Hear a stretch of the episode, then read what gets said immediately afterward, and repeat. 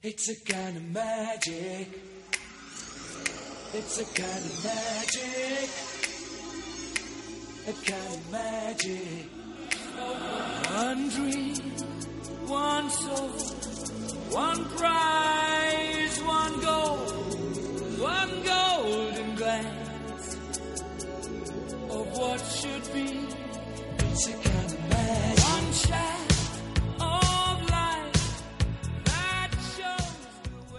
Buenos días, buenas tardes o buenas noches. Bienvenidos sean todos a la décimo tercera transmisión de la radio del Merodeador, el podcast argentino sobre Harry Potter. Mi nombre es Arilu y vamos a subirnos al Fort Anglia de los Weasley con la misión de no chocarnos contra el sauce boxeador, mientras vamos armando este nuevo mapa del Merodeador que hoy tiene mucha más significación que nunca. Voy a devolverle el mate a mi copiloto y co-conductor Neo. ¿Cómo estás? ¿Cómo estuvo tu semana? Buenas, buenas, buenas merodeadores, buenos, buenas escuchas. Gracias por el mate. Eh, en mi semana estuvo un poco con misterios, porque estuve de paso por Bulgaria y porque me tiraron un, dato, una viejita me dice, "Ch, ch, vení, vení, vení, vení, vení, me dijo. Y me dice, allá en Bulgaria hay un señor tenebroso que, que está ofreciendo, adivinen qué, ¿Qué? eh, riñones de unicornio clandestino. Entonces digo, oh, pará, acá tengo una pista. Bueno, y me llegué hasta allá, eh, pero bueno, se me escapó por muy poquito el señor tenebroso. Vamos a ver dónde está, dónde en el mundo está la próxima semana. Así que tenemos ahí una pista. Le voy a devolver el mate al señor Tuli. Buenas. Bueno, buen día, como le gusta decir a Neo. Un chía. Eh, bueno, ya que no me lo preguntaste, lo digo yo. Eh, Sentite libre de expresarte. Bueno, gracias. Y mi semana estuvo tranquila, con un par de mentores. Siempre, digamos, mi, mi encantamiento favorito es el espectro patrono. Entonces ¿no? te siguen. Entonces, me, no, Sos- me encanta, ¿viste? Son de mentores masoquistas. Sí. Entonces, bueno, anduve con ese temita. Así que le paso el mate a Santi que ayer estuvo cumpliendo años. Y hoy llegué temprano, no lo puedo creer todavía. Vamos. ¿Viste? vamos los ya, pibes. nueva, nueva vida. Que lo cumpla feliz, que lo cumpla feliz, que lo cumpla Santi. Neo, Ah, después sí. tengo que editar estas partes. No, Vos estás en esta parte que- editando como un hijo de mil. va, va a Bueno. quedar un feliz cumpleaños con alguna musiquita, algo de eso. Sí, Porque- algo que reemplace la voz estridente de Neo. Claro. Así es. Ponele la, la versión carioca. Porque es el ¿Cuál es la primer merodeador de que cumple años mientras estamos grabando, porque eh, Neo y yo cumplimos antes de empezar Claro, a grabar. Antes de empezar. Así que bueno. Sí, no, Vamos ya- a tardar en llegar ese, Sí, ese sí, sí. ciclo. Sí es que llegamos. sí, es que llegamos. Sí, Sí es que llegamos. Bien. Santi, Así ¿cómo que- estuvo tu semana? Ah, bien tranquilo. Ayer, como dicen ustedes, cumpleaños. Eh, nos juntamos, hicimos una joda ahí en la Torre Ravenclaw. Y la prefecta no se enteró. No. No te enteraste. Eh, no, no no me enteré de muchas cosas. Sí, sí, este. hicimos alta joda. Un ahí descontrol con- ahí. Un descontrol terrible. Sí, igual vamos a aclarar, porque este programa se escucha a partir del viernes, que estamos hablando de que Santi cumpleaños el día martes. Sí. Claro, así Sí, sí, la, sí, a la 25 audiencia de le junio. queda, le queda Claro. bien claro qué día es. Y lo- mandarle un regalo de cumpleaños, sí, sí, los recibimos. En Patreon. Por favor. De- después explicamos eso. También, bueno, si quieren enviar otra cosa más, coordinamos la entrega vía Instagram. Ahora después le damos las redes sociales. Y no vamos a decir el número a menos que Santi quiera decirlo. Eh, lo digo yo, 25. 25. Cum- El 25 de junio Santi cumplió ¿Va con rima 25. eso? Pero en 2019 hubiera sido muy épico que fuera en el 2025. Para eso tendrías que haber nacido un par de años después. Todo no se puede. Sí, exactamente. Así es. Bien. Sería y- más centennial de lo que Sí, no, yo no me... No, no me enteré de varias cosas. Es más, el otro día me dice Santi, che, ¿cómo quedaron los partidos para las nuevas elecciones? Porque se vuelve a votar en Hogwarts ahora dentro de poco. Y yo, ¿qué, qué partidos? O sea, yo solamente estaba pensando en los partidos de Quidditch del fin de semana. Así que no, no me, me enteré de la mitad de las cosas. Claro, aparte está la Copa América, está el Mundial Femenino, está todo junto. ahora. Claro, no ¿Hay puedo. la Copa todo. América? Como que no. Recién me estoy enterando. Eh, la de Brasil, Brasil 2019. Ah, re loco. Mira, acabamos Sí. de pasar a cuarto. ¿En serio? ¿A qué y, cuarta? y ¿Al cuarto? encima, encima sufriendo. Sí, nos pasaron al cuarto. Al cuarto. a, a cuarta velocidad vamos a pasar con la con el Foranglia, me parece. Bien, hoy nos toca transmitir desde el aula de defensa contra las artes oscuras, donde vamos a ver las criaturas tenebrosas que nos va a enseñar el profesor Lupin, porque en este episodio vamos a estar hablando del libro favorito de la mayoría de los que de la estamos gente acá, decente, sí. que es El prisionero de Azkaban. Vamos a estar luego hablando más en detalle sobre la trama, los personajes y todo lo que va apareciendo. Antes de eso vamos a recordar nuestras redes sociales. Perfecto. En Facebook nos encuentran como la radio del merodeador, en Twitter como arroba radio merodeador y en Instagram como arroba radio del merodeador. También nos pueden escuchar a través de iBooks y Spotify y en Google Podcast como radio del merodeador. Bien, Ah, Tam- también tenemos Patreon. Ah, es- esto es muy reciente. ¿eh? Sí, sí, todavía no te lo aprendiste. Recién No, te lo no. aprendiste la anterior. Claro, y sí. Falta, ahora te Sí, ahora-. Sí. No termino de aprenderme las redes sociales que ya me agregan algo más, ¿viste? Eh, en Patreon nos encuentran también como Radio Merodeador. Si les sobra algún hueso, tírenlo ahí que va a ser bien recibido. Y aparte nos va a ayudar a generar mejor contenido para ustedes. Ajá. Galen, Seeker, Snoot, lo que ustedes tengan en su bolsillito virtual. Bien, y les recordamos que el domingo 14 de julio en la ciudad de Rosario se realiza la octava edición de la WizardCon, temática de la segunda parte de las Reliquias de la Muerte. Falta cada vez menos. Así es, falta cada vez menos. A partir de las 14 horas en el Colegio Padre Claret, Viamonte 1561, recordamos, en la ciudad de Rosario. Por si que, capaz que hay gente que nos escuche, va a la calle Viamonte 1561 en su En ciudad. otra ciudad, sí. Y quizás no encuentre nada. Calle falsa, 1, 2, 3. Claro, capaz que ni exista. Claro, así es. Bien, Santi, recordame un día como hoy que pasaba en el año 1997, por favor. Bueno, un 26 de junio de 1997 se estrenaba la... Va, ¿se estrenaba o se publica? Se publica. No, se publicaba. Se publica, sí, porque estoy pensando muy en películas. Se publicaba la primera edición de Harry Potter y la Piedra Filosofal en el, el primer libro de Harry Potter. En Claro. Reino Unido, claramente, ¿no? 1997. Es como que veía a la luz la historia, salía impreso en papelito. Sí, yo tenía tres años y un día. Yo tenía un par más. Pero bueno, Tuli, no te vamos a preguntar tu edad. Quiero que me cuentes dónde estamos grabando en el mundo Muggle. Tuli, contanos. Eh, Pablo, ¿lo puedes decir vos? Ah, estamos en la sala de grabación de Pablo, a ver si nos escuchan. Acá estoy. Buenas, buenas. Vamos. En Supertónica, calle San Martín, 2179. Y bueno, el Pablo fue mucho más inteligente que nosotros, como digo siempre, y unificó todas las redes. Y en, Super y en Facebook lo encuentran como Supertónica Salas de Ensayo y en Google de la misma forma. Supertónica Salas de Ensayo. Y si le quieren agregar un rosario, porque bueno, por las dudas, ¿viste? también lo encuentran. Sí, para no se vayan a ahí. calle San Martín. ¿Cuánto Claro, y supertónico no puede haber? su, propia- Sí, sí. su propia Que ciudad. hace una sala de ensayo y que atienda a Pablo, ¿viste? Claro. Me imagino gente ponerle en Brasil que va a la calle. Bueno, en Brasil no creo, pero... No, pero quizás Sábado. podría ser en, la, ca- En- Perú Chile en en Chile, Perú. claro, los países Claro. liberados por San Martín. Así es. Sí, sí, estamos dando más clase de, de historia que Sí. ciertos políticos en sus discursos. Bien, con eso vamos a pasar al bloque de noticias. Dumbledore y Potter reivindicados. ¿Renunciará el ministro? Nuevo residente de Azkaban. Umbridge suspendida. Investigación pendiente. El que no debe ser nombrado regresa. Director de Hogwarts restituido.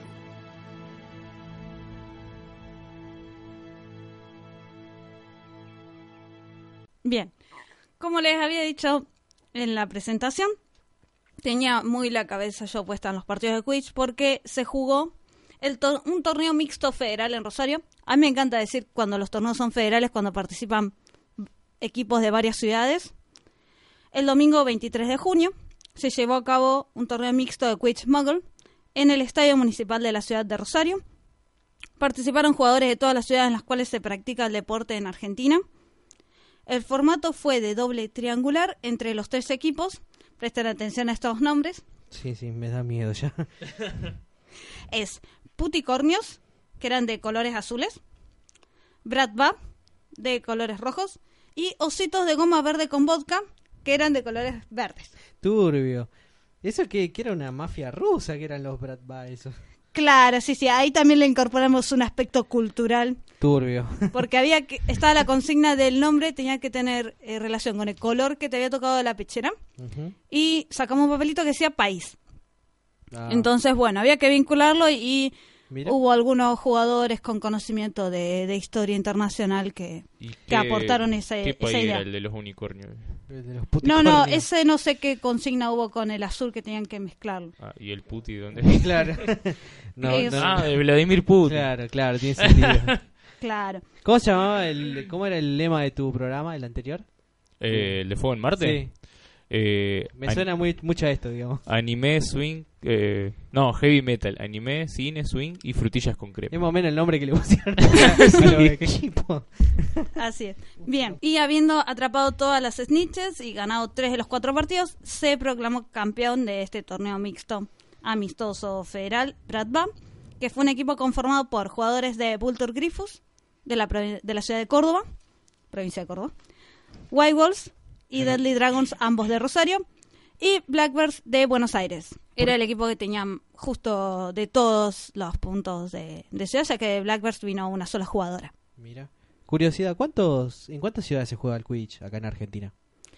Y estas son las ciudades que menciona Rosario. Son- ah, Eh, digamos, podríamos decir que eran Buenos Aires. claro, con Urbano.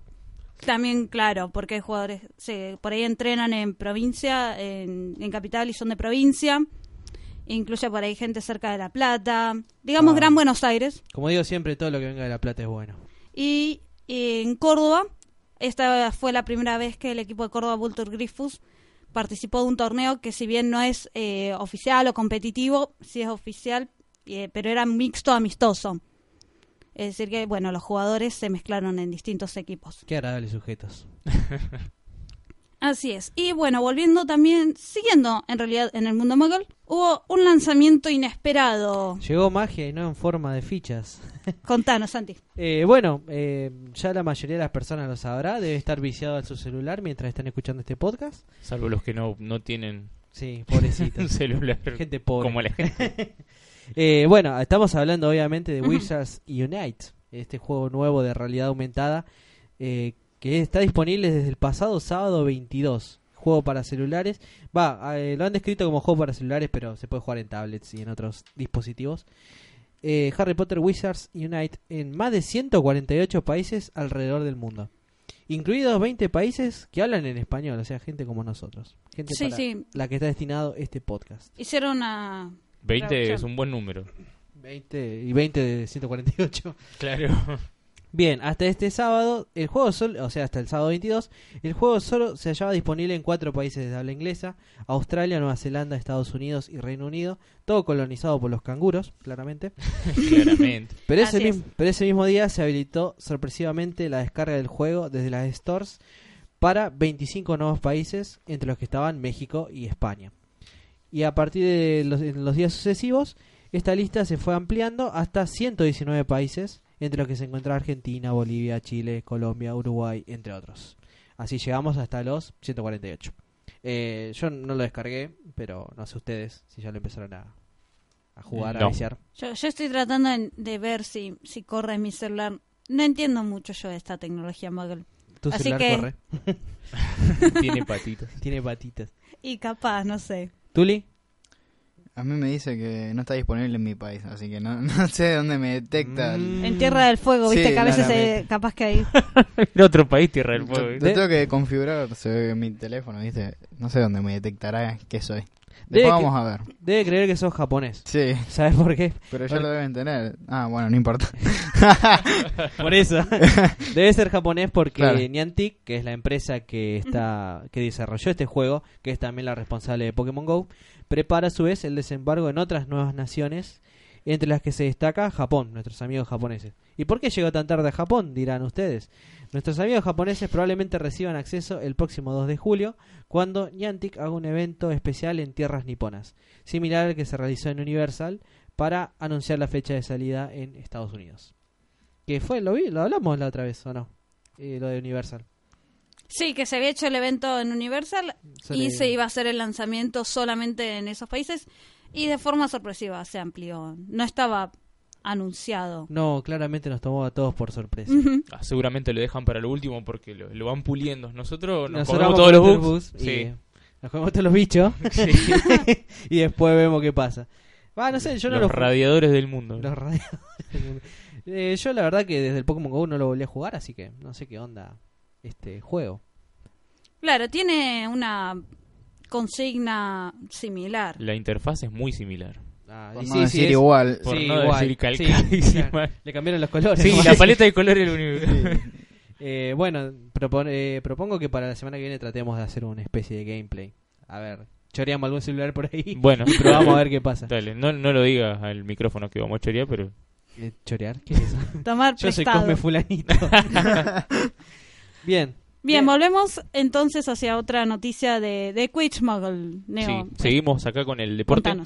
Eh, y dice así, la Copa del Sur 2019 ya tiene logo. Tenemos que poner una cortina de los momentos deportivos. sí. Eh, bien, la Confederación del Sur dio a conocer el logo ganador de la convocatoria abierta e internacional de diseños y el ganador fue el mexicano Diego Palafox, quien ya había sido elegido como diseñador para la edición Lima 2018.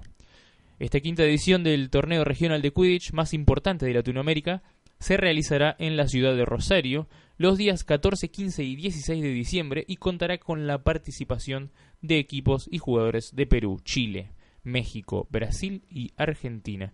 Acá estoy viendo el logo, eh, me Sí, parece... hacenos una descripción Sí. radial así. Eh, bueno, yo como eh, estudiante de diseño eh, gráfico y, y aparte de también que ya, ya lo vengo haciendo hace un montón al trabajo Y se repara calzado. y reparo con este y otras cosas más, muchas cosas más. Bueno, me parece apropiado que yo comente el logo, eh, es un círculo dividido en dos, en la parte inferior eh, tiene varios es, semicírculos concéntricos que, que le salen con los colores de la confederación acá Sí, en la parte exterior serían los colores de la Confederación, que son Eh, que son amarillo, amarillo, rojo, azul y verde. sí, Eh, bueno, en la parte superior es el, el semicírculo queda amarillo y se le pueden ver los, los aros del Quidditch. Y por sobre todo este esta composición circular le salen rayos eh, que son los rayos del sol Ah, de la bandera Claro, argentina. de la bandera argentina, exacto. claro. Pensé que eran rayos tipo Zeus, viste, que salían rayos para todos lados. No, no. Este, me parece un poco cargado y em, no sé, o sea, he visto otros más complejos, pero es como que no, no- no se llega a la síntesis de la de la simplicidad. Eh, a veces menos es más y esto es, es como mucho, qué sé yo. Claro, quizás eh, No sé cuál es el criterio a seguir. se- había requerimientos de que tenían que estar de alguna forma representar la ciudad de Rosario, el deporte del Quidditch y la Confederación a través de los colores. Bueno, yo acá la ciudad no la encuentro. Eh, por lo menos como rosarino digo que no la encuentro. Eh, los colores sí, pasa que tiene muchos colores. Eh, no sé. Y eso, digamos, es difícil, entiendo, de combinar tantos colores, pero bueno, estaba dentro del criterio. De... Sí, bueno, habría que ver cuáles son los otros, ¿no? Y cuál es el criterio del jurado, pero bueno, este es el ganador. Eh, si quieren vayan a verlo en las redes sociales. ¿Cómo se llama el tipo que diseñó el logo? Diego Palafox Diego Palafox, sí. Y el que diseñó el logo es el hombre logo. es el hombre logo americano, Sí, eh, mexica- mexicano en París. Y si lo hacen pa- en Francia, es el hombre logo de París. Seguramente eh, es profesor de... De defensa contra las artes oscuras. Claro. Perdón por el chiste malo. No, no, no, está bien, está bien. Así que bueno, sí, ese es el logo oficial, después se irá saliendo la gráfica correspondiente también, a medida que se vaya acercando también la fecha, que faltan menos de seis meses para que se pueda jugar y es un torneo muy importante del cual Rosario va a ser sede a finales de este año. Y bueno, hablando de brevemente de redes sociales, Hablando de gente rubia. así es. ¿Dónde en el mundo está Tom Felton? che, qué feo, lo podrías haber hecho en vivo, ¿no? Ya lo vengo haciendo en vivo. Tres, Y por- tres claro, Todo- por eso. Sobre todo cuando no... Cuando falta la cuando notebook. nadie trae la notebook. No Bueno, sabía Ari. cómo, cómo dar el pie, la verdad es que Con a, gente a Tom rubia, por la Felton duda. Claro, así es. Bueno, Claro, esto en realidad fue investigación acá de nuestro amigo el Tuli, ya que él encontró la transmisión en vivo de Tom Felton el domingo 23 de junio, cerca de la tarde de Argentina, que estuvo tocando con su guitarra que tiene eh, la, la de los collages de las manchitas. Sí, se ve que no tiene tantas guitarras, ¿eh? Porque las viene repitiendo No, no, pero le debe gustar. Capaz que tiene y le usa las que le gustan nomás. También. Qué desperdicio. eso. Y bueno, Pero pero bueno. La novedad de esta guitarra es que le vemos, eh, la correa se llama, ¿no es cierto? sí, es la correa. La correa tiene unas florcitas de colores rosas, violetas. Qué Así agradable que- sujeta. De detalle, sumémosle. O sea que podemos decir que a Tom Felton le gustan las flores. Parece que sí. Le gusta tocar la Creí que ya lo guitarra. sabíamos. Ah, se suponía, no, no, no. Le, gusta tocar la guitarra y le gusta compartirlo con el mundo a través de su cuenta de Instagram. Eso es toda la actividad que ha tenido Tom Felton en realidad desde que grabamos el último episodio hasta hoy. Luego, bueno, veremos si, si sigue trabajando para nosotros esta semana hasta el próximo episodio. Y dejamos de pagarle el aguinaldo entonces. claro, algo hay que hacer con eso. Quizás vio que tenía depositado el aguinaldo y dijo, bueno, ya está, esta semana no trabajo entonces. No, me quedo tocando la guitarra. La Así guitarra de Lolo. Bueno, vamos a repasar la- las redes sociales nuestras, ¿te parece, Neo? Bueno, en Facebook nos encuentran como la Radio del Merodeador, en Twitter como arroba Radio Merodeador y en Instagram como Radio del Merodeador. Sí, También siempre están en, en iBooks, nos pueden escuchar. Y en Spotify y en Google Podcast como arroba, eh, co- perdón, como Radio del Merodeador. Y también tenemos el Patreon nuevo Radio del Merodeador, que nos pueden buscar ahí también. Lo que les queríamos contar, bueno, el break musical esta vez no hicimos un duelo para que voten a través del Instagram. Lo hicimos al revés. Exacto. Cu- Conseguimos cuchillos y nos batimos a duelo. Habilitamos para que ustedes, nuestros queridos oyentes, nos puedan mandar las canciones y sugerirnos. Y bueno, y nosotros las elegimos a nuestro criterio personal. Sí, a dedo. Por votación mayoritaria ganó Por- esta canción. Por No. lista sábana. Nos cagamos a trompada y quedó esa canción. Mentira, la decimos muy fácil, de hecho. Sí, sí, fue todo bueno, muy nos cagamos a pacífico. trompada el Tuli. y- Fue casi unánime, sí, sí. Fue una persona dijo que le gustaba esta y todas las demás siguieron. Igual reprimieron mi deseo de poner cumbia. Así que todo mal con ustedes. Voy a subir un sticker ahora en la semana en las redes sociales para ver qué opina la gente que yo ponga cumbia. Bueno, pero mientras vamos a escuchar la canción que elegimos, que es Get Down Audit de Cool and the Gangs. La radio del merodeador, donde la magia te encuentra.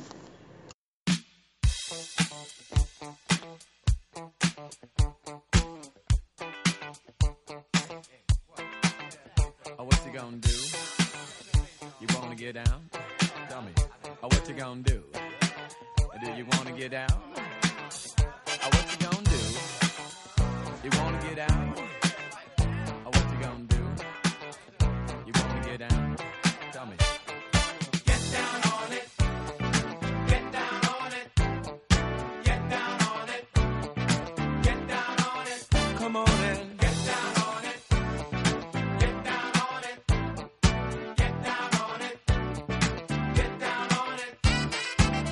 Gonna do it if you really don't wanna dance?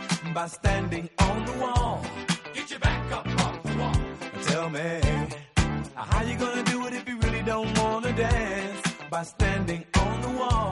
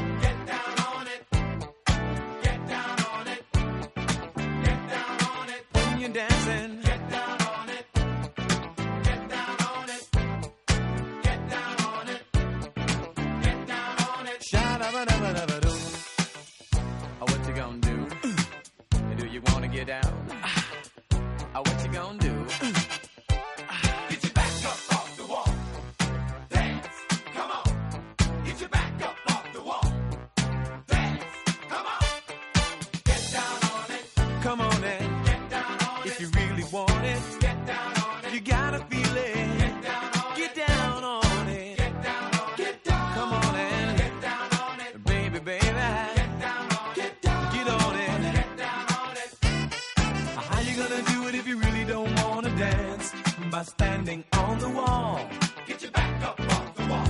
Tell me, baby, how you gonna do it if you really won't take a chance? By standing on the wall. Get your back up off the wall. Listen, baby.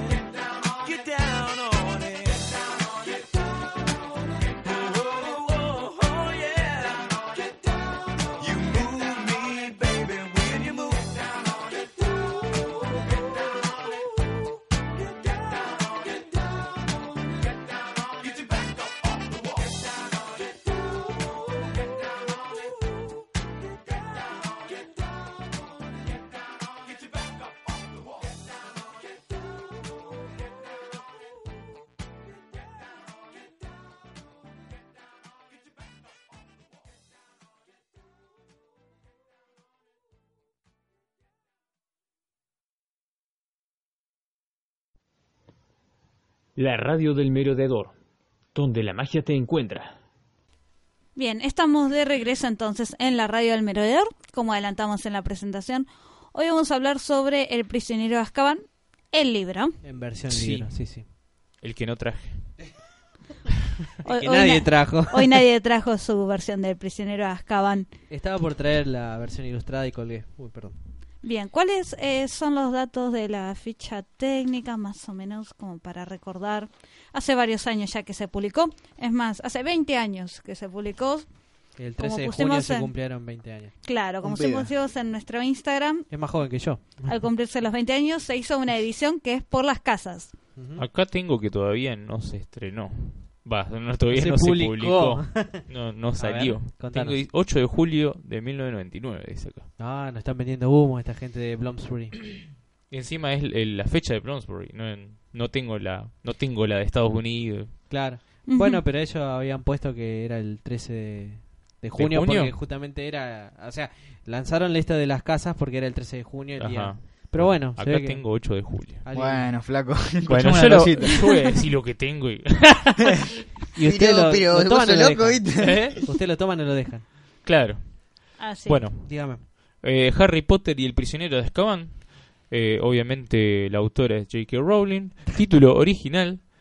Harry Potter and the Prisoner of Azkaban. Eh, el género es novela de fantasía y aventura. Acá tengo que salió el 8 de julio de 1999. Está bien, boludo, porque. Esos bizcochos estaban rancios.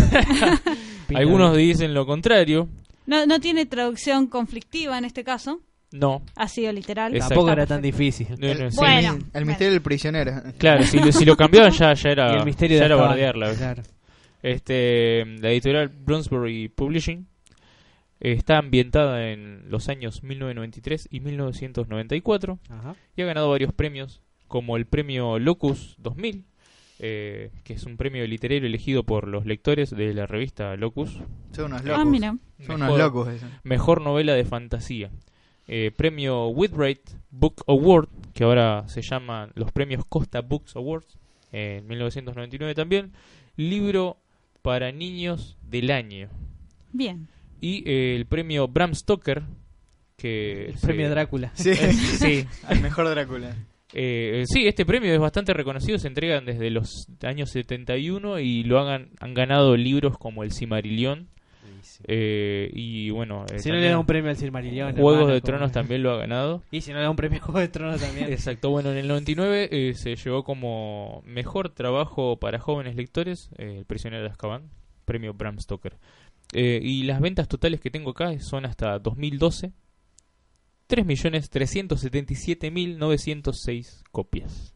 Ah, poquito. Sí, bueno, el último registro que tengo es, es De- ese. del 2012. Está bien, creo Eh, que, seguramente creo que el vendieron dos o tres más eh, en estos últimos siete años. Claro, creo que el mío lo compré después del 2012, así que sería entonces el número. Bueno, sumale uno más, 3 claro. millones, 3 mil, eh, 377.907 Siete. con el de Ari. El de Ari. Bueno, pero eso habría que ver si cuenta también las versiones remixadas que están sacando. Las versiones remixadas. Las versiones ilustradas. Ah, las Pero, que- pero el sombrero es nuevo. los, los ebooks también cuentan. ah, y eso también es, habría que Ah, ver. Los audiolibros. audiolibros, claro, habría Bien. que ver qué cuentan. Claro. Sí, eh, hay varios formatos, como ustedes decían. Ya salió el de la edición de las casas, el ilustrado, está el ebook, El ilustrado 2, el ilustrado. claro, del prisionero de Azkaban, pero vayamos al contenido, a la historia que nos tiene. Contanos, Tuli, vos ¿Qué que hiciste esta investigación, este informe concienzudo. De mi cosecha ahí estuve plantando unas, unas flores para ustedes. Como nos gusta. Como gusta. Sí.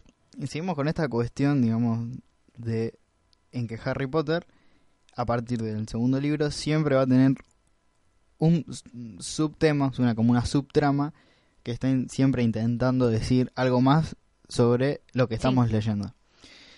Y arranca el libro, y el comienzo nos relata nuevamente las imperfecciones de vivir entre muggles, siendo, siendo mago, y casi siempre el punto de cercanía es el cumpleaños de Harry. O sea, siempre que leemos, más o menos, el primero a lo mejor, como que no arranca puntualmente en el primer capítulo, pero ya en el segundo tenemos ahí que dentro de nada es el cumpleaños, el cumpleaños del personaje.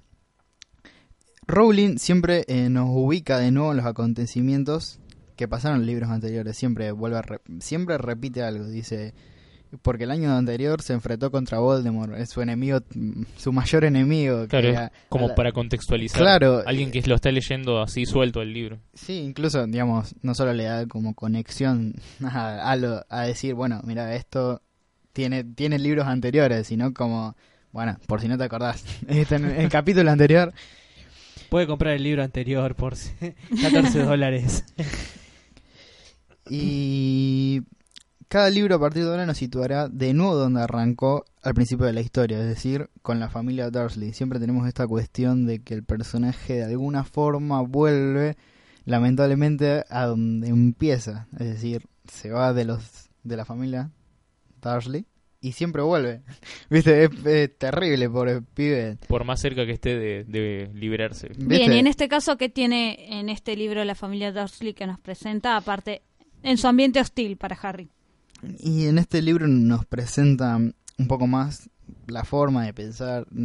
Tenemos un rato más con la familia y además incluye a un personaje que lo- había sido mencionado en el primer libro que es la tía Marge o como le obligan a decir a Harry, aunque no es su tía real, que es un personaje que, bueno, es como los Darley potenciado a- al 200%, que encima odia más que nadie a Harry. Em, en, en todo este contexto, Ron dice una frase que me parece genial, que la anota acá, que no dejes que los muggles te depriman. Se han hecho muchas remeras con eso. Exacto, Sí, es sí. que imposible, es como travesura realizada. Bueno, y el primer punto de giro que tiene la historia, que súper súper mítico, es esta cuestión de Harry inflando a la tía. Y esta cuestión de que en el libro anterior no solo no, no realizó magia y lo, como medio lo incriminan, sino que en esta cuestión, si bien utilizó magia, se va de la casa, se va, no le importa nada. En el libro anterior vemos que incluso asustado, viste, de que lo echen, se va, utiliza hechizos, es como, ya está, viste, entregadísimo el tipo. No le cabe una, sí, sí.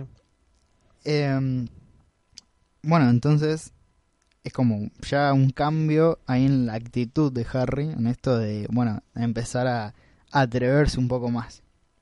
Incluso pasa esta cuestión de que cuando llega, eh, de casualidad el catedrático chorreante y lo encuentra el ministro de magia, en vez de retarlo, que es lo que se supone que debería corresponder, nada, todo bien, o sea, le dice... O que- meterlo en cana. Sí, no, le dice, bueno, tenés esta habitación para vos, quedate, revisa todo lo que quieras, anda cuando quieras al, al callejón Diagon, está todo bien, es buenísimo. Eh, sí, punto aparte para el tema del autobús noctámbulo, algo que se introduce convenientemente para la trama, como diría Sí. Jorge. Se lo, se lo sacó de la Sí, galera. Sí. Eh, y aparte quería comentar el tema del el cambio de actitud de Harry tiene también mucho que ver con la edad que está alcanzando. Los 13 años. Igual a los 13 años ya estás en la adolescencia. Algunos Hay dicen que sí, otros dicen Sí. que no. Ey, y hay diferentes teorías al respecto. Claro, Algunos bueno, dicen a los 11, Pero otros cuando arranca el libro que está plenamente preadolescente, ahora ya está Ya está, ya está retobando. está digamos. preparando el terreno para lo que después vemos.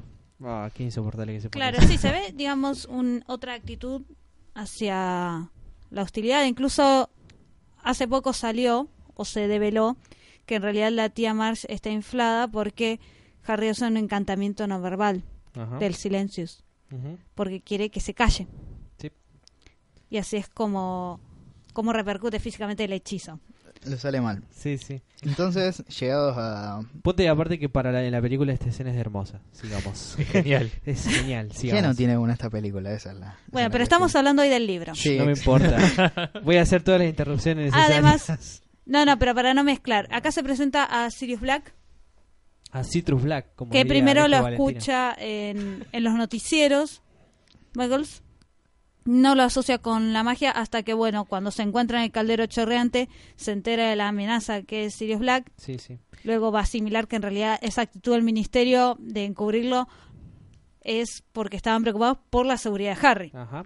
Es interesante que Sirius, eh, bueno, primero voy a aclarar que es mi personaje favorito, ¿no?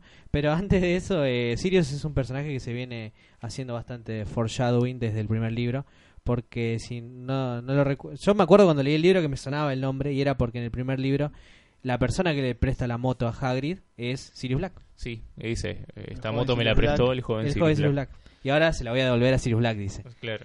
Eh, Sí, queda Guiño, como muy al pasar. guiño, guiño. Entonces pasa, pasa un poco esta cuestión de que el ministerio, está bien, eh, por, por un lado intenta proteger a Harry de Sirius Black, pero por el otro está esta cuestión de que, bueno, debería ser funcionar las normas como corresponde. A ver, el chico utilizó magia y demás. Es como que, o sea, está toda esta cuestión, que después lo vamos a seguir charlando, de la travesura y toda esta cuestión permisiva. Entonces, en esta cuestión de que nos presentan a Sirius Black, es el mayor reto. Es casi que diría que lo- al principio lo, piensan- lo presentan como el enemigo que hay que derrotar al final. Eh, de- llegamos al capítulo 4, creo que se llama el Callejón Diagon, que ahí es donde Harry escucha a los, a los padres de, de Ron. Y ahí se, profun- se profundiza la gravedad del conflicto. Es decir, Sirius Black evidentemente es el enemigo. O sea, no, no hay como escapatoria. Ah, Va a girar todo alrededor de eso. Después, siguiente capítulo, ellos van al, en el tren de Hogwarts. Y anteriormente se venía hablando de los, gua- de los guardias o los guardianes de Azkaban. Y como los comentarios, uno pensaría, no sé, como que son gente súper poderosa porque dice, ah, esto lo van a mantener en raya. Un tipo que todo el tiempo están comentando, bueno, está re loco, mató muchísimas personas. Vos decís, bueno, estos guardianes de Azkaban tienen que ser, no sé, Sí, semidioses, un poco son, más. Son re pesados. Y aparece esta cuestión de que entran al tren y todo lo contrario, son seres irracionales que tienen instintos como de animales, de cazar, no les importa nada, no se puede racionalizar con ellos. Entonces está esta cuestión de, bueno, eh, hasta a, qué precio, ¿no? Eh, estamos con la seguridad de las personas, pero a la vez eh, privilegiamos, no sé qué estoy diciendo, no importa. Vos estás queriendo decir algo así Sí, como que como el que- Ministerio de Magia juega con una especie de fuerza de la naturaleza. Está esta cuestión medio casi maquiavélica, ¿no? De el fin del- no justifica los medios. Bueno, O en del, este me- caso del mal sí. menor, digamos. Sí, sí. Sí. Mm. Y es medio Claro, turbio. sí, sí. presenta a los dementores incluso con un ataque a Harry, para Sí, variar, sí. que siempre lo atacan al pobre Harry. Daño colateral. Daño colateral. pero en el cual también, en este libro, es un libro que va al pasado, a través de distintos personajes, distintas situaciones. En este caso, es Harry quien llega a escuchar el momento en el cual muere su madre. Aunque no lo momento en el sabe, cual- no lo entiende, pero lo Claro. Pero... Pero vive una situación tenebrosa, los dementores son, lo afectan a él más que a nadie. y quien lo salva en esta situación que es en el, en el tren camino a Hogwarts, en un lugar que él, el protagonista, se considera seguro yendo en el tren a Hogwarts, y lo salva quien sería un profesor, Eso uno de los personajes que va entrando también. El Lupi. A mí me gusta porque de alguna forma buscaron de darle lógica al personaje, es decir, esta cuestión de que esté en el tren y casi es como una persona humilde, digamos, como no sea aires por incluso ser profesor, sino todo lo contrario, pero a la vez está como casi para resolver una cuestión de la trama, o sea, que iba a ser un profesor ¿viste? en el tren eh, cuando no tienen que ir en el tren primero y segundo, bueno, si, si estaba el de- o sea, piensen qué haría si justo Harry no estaba en ese compartimiento, en ese compartimento y, y aparecía el dementor y ya está, la cagaba, ya está, se acaba la historia ahí. Pero igual es como que algunos profesores viajan en el tren. O sea, Slughorn, por ejemplo, en el sexto libro. Slughorn viaja- también. Eh, digamos, está bien. El, el falso Moody después más adelante va a llegar cuando pueda, ¿no? Pero en general es como que. Y como quiere. como quiere. Pero bueno, creo que en general los profesores se toman el, el, el tren, digamos, ¿no? Es raro, en cierto modo. Es raro que esté ahí, Que digamos. esté claro, que esté justo en el mismo compartimento. Es convenientemente para la trama. Claro. Sí. bueno, Claro. es imposi- Pero- imposible. Pero, no evitarlo. nos podemos quejar. Y así, bueno, conocemos a este profesor y no es el único profesor que conocemos en esta en este libro, en esta parte de la historia, ya que hay como una especie de materias optativas que se comienzan a hacer a partir del tercer año, Como la facultad, sí. claro, y que una de ellas es adivinación, a la cual Ron, Harry y Hermione se habían anotado. Y acá aparece un, prof- un personaje Ravenclaw, algo que no va a pasar nunca en este libro. que es un personaje Ravenclaw y encima para variar le falta un par de, de caramelos en el tarro, ¿no? Que es la profesora Trelawney. ¿Un bar? Un par. Un bar le falta. Le falta el, ca- el frasco directamente. Yo estoy encontrando como es eh, en realidad es extravagante. sí, sí, sí, sí. Es, como decíamos en el episodio anterior sobre Anterior. las casas. Sí, eh, el que es perfil. del perfil. Que es la clase de Ravenclaw más estrafalario, digamos. Más tirando a Luna. Luna. Más tirando al Embrujado. luna, claro. Ella cree en lo que piensa. Pero aparte no está tan equivocada. Eso es lo peor, porque es como, en, por lo menos en este libro, más adelante, se, se nos cae. No me quiero adelantar tanto eso, pero... Sí, esta- sí, podemos adelantarnos. Eh, vamos y venimos. Está esta cuestión de que lo que dice de alguna forma sí se termina cumpliendo. Y después vis- siempre está la gente que sigue analizando más adelante lo que dice y también termina teniendo razón. Entonces está como esta dualidad medio, medio curiosa. Sí, Claro. pero un poco JK también lo, lo fue escribiendo a lo largo del tiempo en, en y demás. Que ella considera que J- ella es una farsante, digamos. Sí, obvio. Hace. Tiene, como dice ella, el truco de los adivinos. Es como que se da cuenta de, bueno, acá hay un pibe que está recagado. Obviamente va a romper una taza. Y dicho y hecho, Neville va y rompe una taza, digamos. Claro, sabe percibir y bueno, eh, Bueno, es muy parece una farsante. Es- Claro. Es un poco, eh, no quiero ofender a nadie, pero es un poco como el, el horóscopo que está atrás del, del diario. Que te dice, hoy. Es poco claro y vos lo asocias a lo que, a lo que te se pasa, claro. Es como decir, Sí. bueno, vas a tener una buena noticia en el laburo. Oh, encontré un clip, listo, ya está tu buena noticia.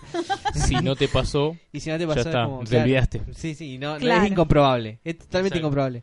Digo, con eso no quiero ofender a, a los que piensan en la astrología, ¿no? Pero el del diario me parece que se hace medio a lo... Claro. Igual, se copian de fechas copian. anteriores. Sí, sí, deben poner lo mismo todos los años y nadie chequea, jamás va a chequear. bien. Y esta profesora igual lo que introduce es otro signo de, de muerte o de amenaza a Harry que le queda le cae re simpático, que, es el Grim, negro. Sí. que es El el, Grim. claro, El perrote. que es como uno de los augurios de muerte, que justo encima, pobre Harry, ¡Ahí está! vio un perro negro antes de tomarse el autobús noctámbulo. Qué casualidad. Sí. que luego vamos a saber que era el, el mismo Sirius Black quien tenía la posibilidad de Oh, convertirse en animales, o sea, lo que se conoce como ser animagos, y que esa es la respuesta al gran misterio que tiene el mundo mágico, cómo un mago logró escapar de Azkaban, No lo puedo porque creer. fue el primero que pudo escaparse. Madre de Dios, qué chingaguay. Santa Madre de Dios. Increíble. Increíble. Vaya. Eh, pero bueno, sí, sí. em, después eh, aparecen otras otros dos profesores, que es Hagrid, estrenándose como Sí. profesor, con Buckbeak. eh, me parece la mejor... Para mí la clase fue buenísima. Salvo que Ha- Malfoy la cagó, fue alta Sí. clase. Claro, porque De Malfoy no era buen alumno, chicos. No, obviamente, pero fue alta clase. Arrancaba ma- criaturas mágicas con los hipogrifos, pero 10 de 10. Sí, sí, son criaturas muy lindas. Eh, se presentan varios hipogrifos. Claro, eso es un detalle que en la película no se nota que es que hay muchos Sí, hipogrifos. posta, eso me sorprendió. Ah, son un montón. Es una banda. Claro, porque era para que trabajen en grupos, no solamente Harry como centro nomás, sino... Y sí, pero debe, Claro. ser, debe costar guita hacer muchos hipogrifos Claro. en la computadora. Y tiempo. Sí, sí, sí. Y pero era un copy-paste. Bien, ese en este caso, claro. Era, viste como en, en Photoshop que pone copiar, duplicar capa, Claro, bueno, pasa- duplicar capa y No aparece- tenía tiempo para renderizar todo eso. qué sé yo. Claro. Bien. También recordemos otro lugar que se presenta, además de las criaturas, acá es Hogsmeade, que es el pueblo, y vinculándolo a la historia del comienzo sobre la familia, para la cual Harry no tiene permiso para ir porque no se lo firmaron los Dursley. Porque no tiene padres. Bueno, pero la familia, bueno, los tíos no le firmaron el Los permiso. tutores. Los tutores. y ahí entra uno de los elementos favoritos acá de nuestro amigo Santi. Y sí, el mapa del merodeador que nos da nombre a nosotros, así que básicamente. Claro. Eh, sí, me gusta mucho el, el mapa. Eh, creo que es uno de los elementos que más quise tener para entender cómo era Hogwarts. y bueno, estoy haciendo Estudiante de uno. arquitectura detective. Sí, pero pero era antes de que me gustara la arquitectura. Cuando leí el libro, que tendría 8 o 9 años. Si tengo tiempo les cuento la anécdota de cómo leí el Dale. libro. ¿Tenemos tiempo? Sí, sí. no, eh, te doy el pie ahora para que lo cuentes. Bueno, a ver, no sé si la conté igual en el primer episodio. Que cuando yo eh, cumplí 8 años, creo que era, o 9, eh, hicimos mi cumpleaños, había 40 personas, qué sé yo, todos mis amigos, qué sé yo. Y viene una amiga de mi mamá y me trae un libro. Yo digo, bueno, a ver, me, gustan los- me gustaban los libros, obviamente. Y me trae El prisionero de Azkaban. Yo solamente había leído Qué buena onda. La piedra filosofal. Y había visto la segunda película, Ajá. entonces medio que ahí hice el link. Y agarré el libro y me encerré en mi pieza. Estaban todos, de- dejé la fiesta en banda, me fui, me encerré en mi pieza y empecé y leí, lo- leí los dos capítulos. Leí Re hasta, sí, leí hasta el, hasta el autobús noctámbulo hasta que fue mi vieja a buscarme. Volvé ya a la fiesta, pendejo, porque Revenclo Ortiva, porque no se encerraba solamente, se cerraba a leer. me fui y E me leer. impaciente, ¿viste? No, no- no podía esperar, por favor, ¿qué es eso de esperar? Así que así empezó mi travesía con este libro, que es mi favorito. No sé si la mesa lo comparte. Fue mi primer libro de Harry Potter. ¿Y fue todavía tu favorito hasta ahora? No. Me, eh, no, no es mi favorito, pero me gustó mucho en su momento que fuera el primero. En sí, para mí es el primero que leí. Entonces tiene ese lugar. Pero hay otros libros. Es uno que da, bueno, el paso hacia el pasado, a conocer más a Harry y a su familia. Y también, bueno, está esta dualidad. Tuli, no sé si vos querés contarnos sobre los dementores, que son un desafío y a través una ventana al pasado. Bueno, yo como... Sí. Ya que, ya ¿Cuál que es es tu hechizo favorito, nos con- Eh, sí. Bueno, eh, quería comentar así un poco sobre Lupin, que, digamos, al principio, primero que en- alrededor de todo el libro lo describen, o lo que leemos es que es un buen profesor. O sea, es un profesor en el que Harry... Capo, Es, genio. es un profesor competente. Algo que no ha, vi- no ha pasado hasta este No. Momento. Y en esa materia. Qué casualidad, ¿no? Que, que le, es como muy loco, porque literalmente les enseña a enfrentarse con, a sus miedos. O sea, digamos, algo que podría tener un juego más, eh, no literal, sino figurativo. Acá lo, Rowling digo, directamente es algo literal. Los ayuda a enfrentar sus miedos. O sea, ahí, qué buen profesor. Algo físico. Sí, sí, Exacto. Eh, Y bueno, en esta cuestión también de enfrentar sus miedos, lo ayuda Harry con su con su Patronus, porque son es digamos una de las tres cuestiones que lo alteran. Por un lado tenemos al Grim, que es este augurio de muerte supuestamente que no puede dejar de verlo. Por otro lado es Sirius Black, que digamos de a poco se va enterando cada vez más y más cosas sobre sobre el Ah, personaje. se va convirtiendo en una amenaza real. Y después los dementores que lo afectan en demasía. Entonces, por esta cuestión, Lupin, bueno, accede a ayudarlo, a pesar de que es magia muy avanzada, accede a ayudarlo con este encantamiento que casualmente me gusta mucho a mí, llamado Expecto Patronum. y de alguna forma es como que genera una cierta dualidad en el personaje, porque por un lado necesita defenderse, porque le está afectando de manera emocional, pero por el otro es la única manera que tiene de escuchar a sus papás. O sea, es como muy turbia esa situación. Demasiado. Porque encima no es, ah, los escucho de una manera alegre, es sufriendo los escucha, eso lo peor de todo. Pero bueno, pero no lo escuchar escucha. su voz. Es como lo único que tiene. Bueno, ahí puede hacer un vínculo con el primer libro y con el espejo de Erised, digamos. Que es como, bueno, la única forma que tengo de ver a mis padres, aunque sea en un espejo. Bueno, acá la única forma que tengo de ver a mis padres, aunque sea escuchándolo, que lo está matando un chabón, digamos. Es como... es- Claro, pero escucharlo es un punto del, del pasado oscuro de Harry que Pero es a que- develarse. Pero es algo que capaz que, digamos, como que el primer libro dice como que lo supera. Como que en el primer libro deja ir a un poco el- a, su, a su familia anterior. Pero acá es como que seguimos viendo que sigue volviendo, sigue extrañando, digamos, a, Y sí. a sus padres. No es algo que se ha superado. Y me parece que está bueno. Digo, este libro en total habla mucho del pasado de Harry.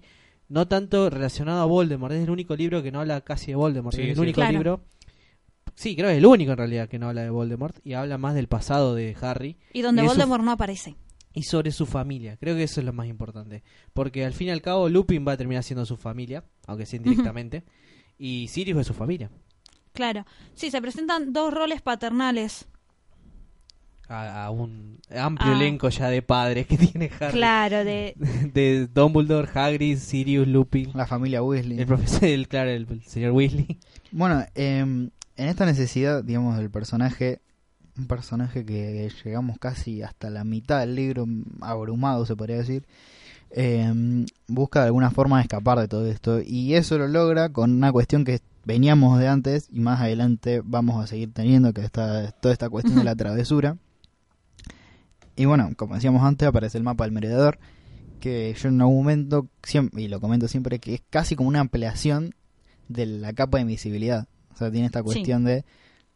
Acá como lo puse queda medio bardero, pero es como del que vigila pasa a ser vigilante, o el vigilado El amigo de la yuta. pasa a ser el vigilante. Claro. Y encima, o sea, si potenciamos la capa de invisibilidad más el mapa del merodeador, eh, ya está, ¿viste? Travesura en cualquier lado. Claro, no te ve nadie y vos podés saber dónde están todos. Así es, aparte en este caso Harry se siente prisionero dentro de Hogwarts, ya que están los dementores y quiere salir donde no hay tantos dementores en Hogsmeade y es tanto la capa de invisibilidad como el mapa es lo que se lo posibilitan, porque él siente que es injusto que no lo dejen ir a Hogsmeade por no tener permiso, porque Creo- su familia biológica Claro. es eh, una porquería. El Eh, tema de que sí. no puede ir es circunstancial, digamos. Sí, sí. Sí, es muy adolescente esto. De querer Sí. salir del lugar donde vos estás y, y sentir esa rebeldía, ¿no? Me imagino. su- su- Incluso el, en- el, digamos, como el encantamiento activador del mapa es claramente una invitación a la travesura. Es, juro solemnemente que mis intenciones no son buenas, ya de eso. Claro. Ni siquiera utiliza la palabra travesura porque después dice travesura realizada, pero es... Claro.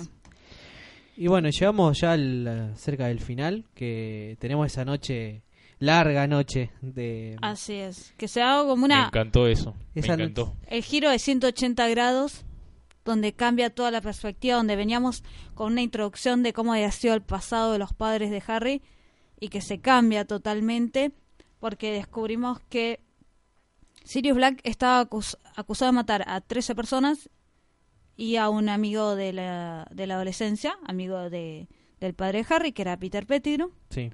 Y después resulta que nada que ver. Y Era descubrimos, revés. Era al claro, Todo al revés. que había no entendieron nada, dijo. Así es, que había sido Pettigrew quien había matado y quien había traicionado a los padres de Harry, que no estaba muerto.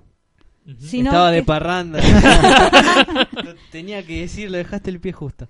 No, y aparte, estaba- eh, estuvo de... Estuvo de joda, si estuvo comiendo en la casa de los Weasley donde se debe comer bien. Y También. aparte, y aparte estuvo en Hogwarts de joda, estuvo de joda ese muchacho. no, y si- sin dejar de lado la, de, de forma transversal el, el conflicto que tenían con el joven Severus Snape.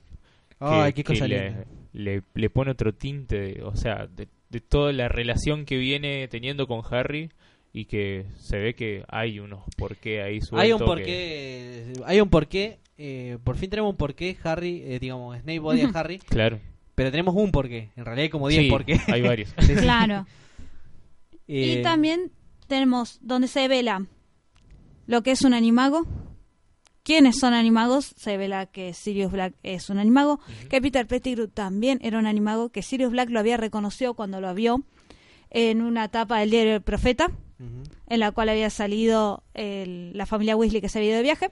También lo que está es que sí, Peter Pettigrew se escondió en una familia mágica en la cual pudo estar al tanto de todas las novedades y se devela El primer hombre lobo de la saga. Así Eh, es. Aunque no será el último.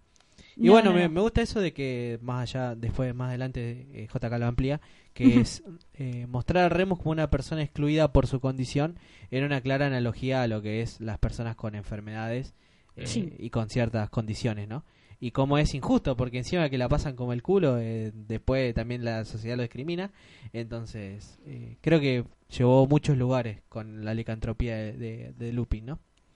Descubrimos efectivamente, claro, toda esa cuestión social que es- luego se profundiza, que luego Lupin lo da a conocer con sus propias palabras.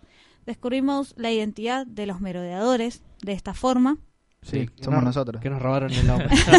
quienes crean el mapa, claro, porque Harry dice, no, creo que el mapa está fallando porque aparece Pettigrew. No, papá, lo hice yo al mapa, dijo. El mapa Lupin. nunca se equivoca. Eso, eso que hay una diferencia ahí con la película, Sí. eh, en la parte en la que eh, Harry no le dice a Lupin que, que lo vio a Pettigrew. Eh, eso me- claro. Él mismo lo ve.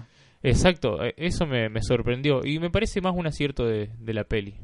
Que es como, como más, más dramático. Tiene muchos aciertos Tiene la mucho. peli, vamos a decir la verdad. Ya, ya vamos a llegar ya a vamos eso. a hablar, ya vamos a hablemos de la hablar. película. Tiene, que pero no empiece el bardo ahora. tiene todos los aciertos. Pero Y bueno, y tenemos, entonces- tenemos esta cuestión de que hay como dos clímax, digamos, en la película. Porque tenemos por un lado todo lo que pasa en la Casa de los Gritos y después tenemos el viaje en el tiempo.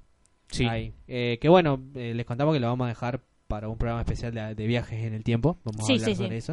No queremos meternos mucho en esto, Da, pero bueno. para, da para hablarlo largo y tendido. Pero Claro, creo que hace los un- detalles. Hace un buen círculo. Me parece que no es, un, no es una cuestión que esté mal hecha en este libro, al menos. Claro, es donde No, todas las piezas encajan. Y también cuando se, Harry conoce la verdad, se le asoma la posibilidad de otra familia. Sirius le dice que, que bueno, que podría irse a vivir con él, Yo creo que que, hay que demostrar su inocencia. Y entonces luego, cuando es atacado por los dementores, que son en sí, creo yo, los antagonistas de este, de este libro, Harry lo defiende y empieza a ver su parecido con su con padre. su padre y con el mismo Sirius también. Claro. Eh, Creo que es la escena que más me rompió el corazón cuando él le dice, che, ¿querés venir a vivir conmigo? Sí, por favor, quiero ir. Y después, bueno, no termina ocurriendo. Yo también. Es como sabés que que, te lo estaba leyendo y una pena. decís, Te da no, una esto no se va Encima a este chabón se va a morir, la puta que Claro. lo parió. Y Claro, bueno, ya cuando sabes la historia es más difícil. Claro. Eh, pero bueno, qué sé yo. Eh, de nuevo, Sirius es mi personaje favorito en ese sentido. Eh, creo que todos podemos identificarnos con algún Sirius en nuestra vida. Claro, también, Sirius, que no sí. es nuestro padre, digamos. Sirius aparece para resolver la cuestión de le firma el permiso a Hogsmeade. Ah, la repuso. Sí, ahí. es un copado. Es un copado. Le, le dio la saeta de fuego. Es el tío Claro. copado. Es el tío copado. Sí, sí, otro golpe que recibe Harry es cuando se rompe su primera escoba a través de- gracias a los dementores que lo atacan, que es golpeado por el salsa de boxeador, el único ar- el único árbol de todo Hogwarts que te puede devolver el golpe, que incluso bueno, en sí. esta historia sabemos por qué fue plantado el sauce boxeador. Si no sabrá el Foranglia eso de golpes con sauces boxeadores. Y Sí, Bueno, el, el, una cosita que quería decir último, que el propio viaje en el tiempo tiene también que ver con esta cuestión que comentaba hace un rato del todo esto de la travesura y demás. Es decir, lo único, la única cosa que en realidad uno no podría romper, ellos van y lo hacen, que es destruir una línea temporal. qué malotes. que después más adelante la van a destruir mucho más feo, pero mal, o sea, mal escrito, no importa. Después llegaremos. De- vamos a ver si esa parte la cual la destrozan cuenta o no, como, como canon en sí. Ujú.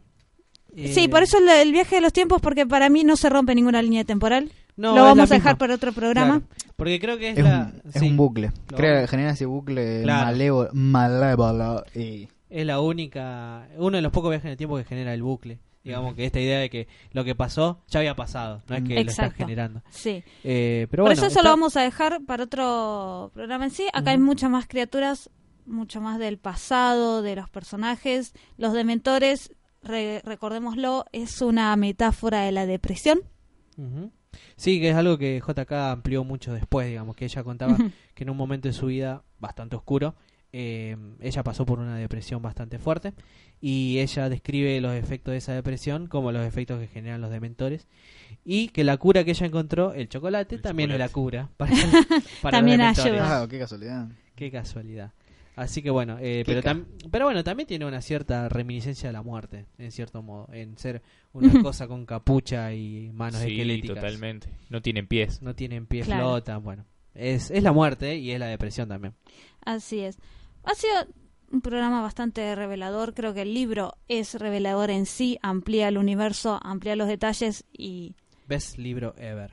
Igual es mi favorito, pero no sé, creo que no es el mejor. Yo tengo esa diferencia. después Está habla- bien. Después hablaremos cuándo es el mejor cuando lleguemos a De hecho, vos estás leyendo el mejor ahora, para mí. Ah, bueno. De ahí va para abajo. Ah, sí. Estoy llegando al pico. Al pico y después va para abajo. Entonces, con esto ya llegamos al cierre del decimotercer episodio de la Red del Merodeador. Antes, Justo, Ha- Harry cumple 13 años y nosotros estamos haciendo el programa número 13. es cierto. Este, Muy- eh, esperemos como que si traiga lo buena hubiéramos suerte. ¿Coincidencia? No lo creo. Bueno, vamos a, antes de despedirnos, dar las redes sociales. Bien, en Facebook nos encuentran como la radio del merodeador, en Twitter como arroba radio merodeador y en Instagram como arroba radio del merodeador. Bien, como siempre decidimos hacia el final del episodio, este es un podcast para fans de Harry Potter, hecho por fans de Harry Potter. La opinión de todos ustedes es muy importante, que nos la den a través de las redes sociales. Esperamos siempre sus comentarios y nos estamos escuchando el próximo viernes, ya sea por iVoox, Spotify o Google Podcast, para el decimocuarto episodio de la radio del merodeador. Nos vemos. Saludos. Adiós. Travesura realizada.